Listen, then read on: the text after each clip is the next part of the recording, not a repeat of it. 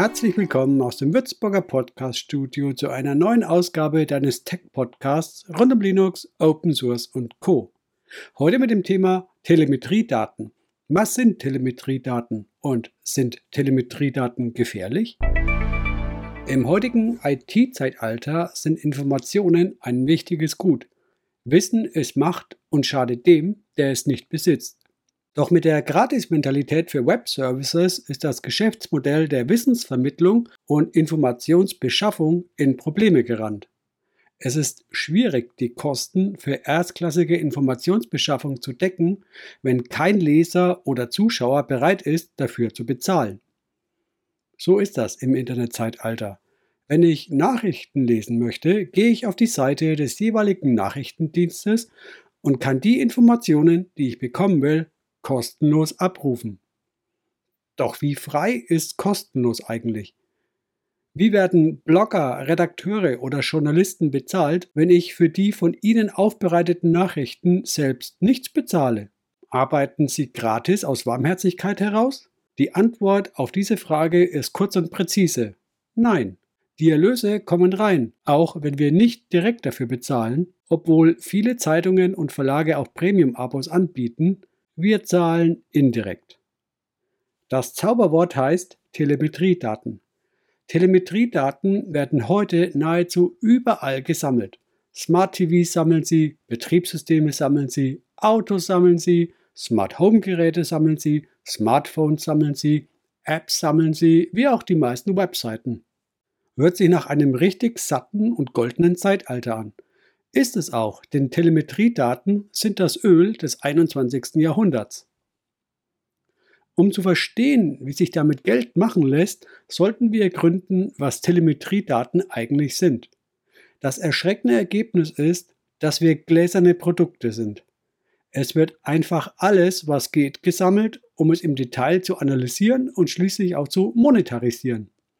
Also das gesamte Nutzerverhalten wird aufgezeichnet wie lange man online ist und auch in Verbindung mit dem Standort, von dem aus zum Beispiel eine jeweilige App aufgerufen wird.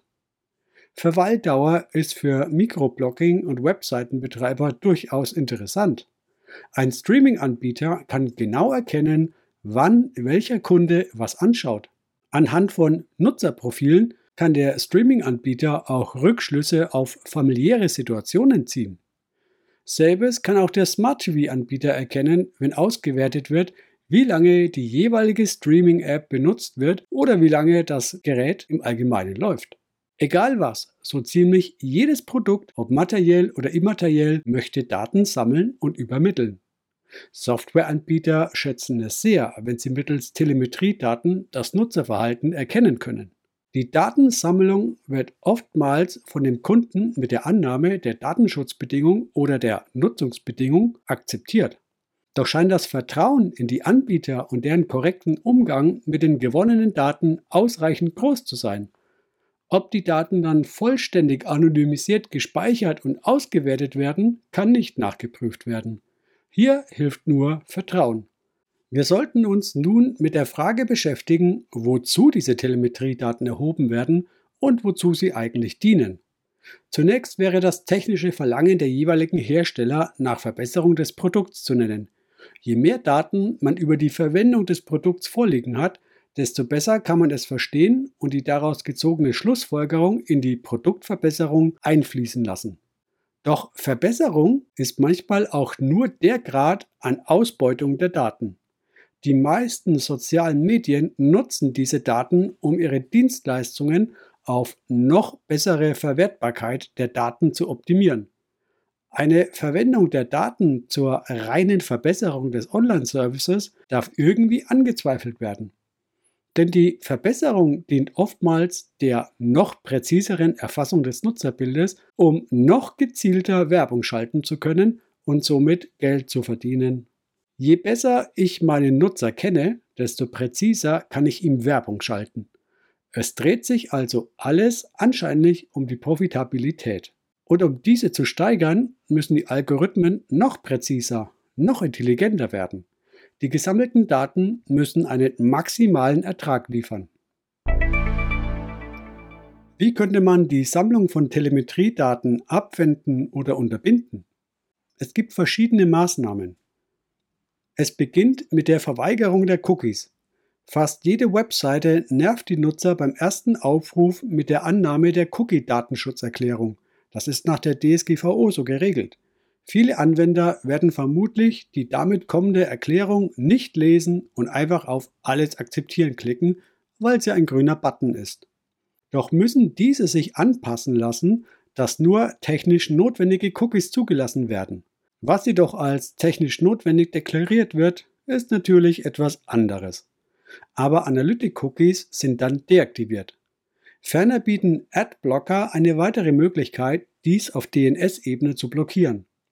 Die konsequente und beste Handlung wäre, diese Dienste nicht zu nutzen. Doch löst das dann noch nicht das Problem der Finanzierung. Wenn wir nicht selbst das Produkt sein möchten, dann müssen wir zum Kunden werden. Und das werden wir in der Regel nur dann, wenn wir für die Leistung bezahlen. Es ist also nicht damit getan, verschiedene Dienste oder Produkte einfach nicht mehr zu nutzen. Vielmehr müssen wir das Paradigma, alles muss kostenlos sein, überwinden.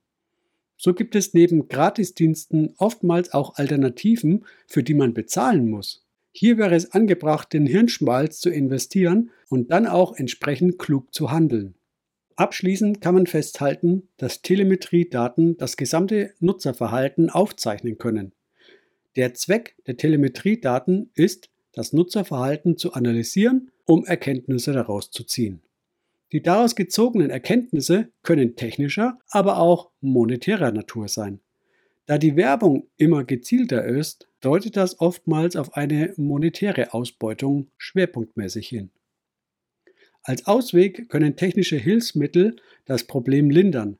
Ein Verzicht der Dienste und Produkte dient dazu, dem jeweiligen Hersteller die Konsumentenbotschaft zu schicken. Oft gibt es bessere Alternativprodukte. Grundsätzlich sollte man nicht immer erwarten, dass alles gratis sein muss. Oder wenn es gratis ist, dann damit rechnen, dass man selbst nicht der Kunde, sondern das Produkt ist. Klar, ein freies Internet ist richtig und wichtig, doch ein zum Beispiel seriöser Journalismus kann nur dann sichergestellt werden, wenn dieser seine Kosten decken kann. Das kann er aber nicht, wenn er keine Erlöse im Sinne von Verkaufszahlen oder Werbeeinnahmen einfährt. Hersteller könnten Telemetriedaten auf ein technisch nötiges Minimum zur reinen Produktverbesserung beschränken. Dies dürfte Skepsis gegenüber der Datensammlung abbauen und die Akzeptanz im Allgemeinen erhöhen. Lasst es mich gerne wissen, wie ihr das handhabt, wie ihr zu Telemetriedaten steht. Das war die heutige Podcast-Folge. Wenn du über iTunes zuhörst, freue ich mich über eine 5-Sterne-Bewertung. Vielen Dank für die freundliche Aufmerksamkeit und bis zur nächsten Ausgabe. Ciao!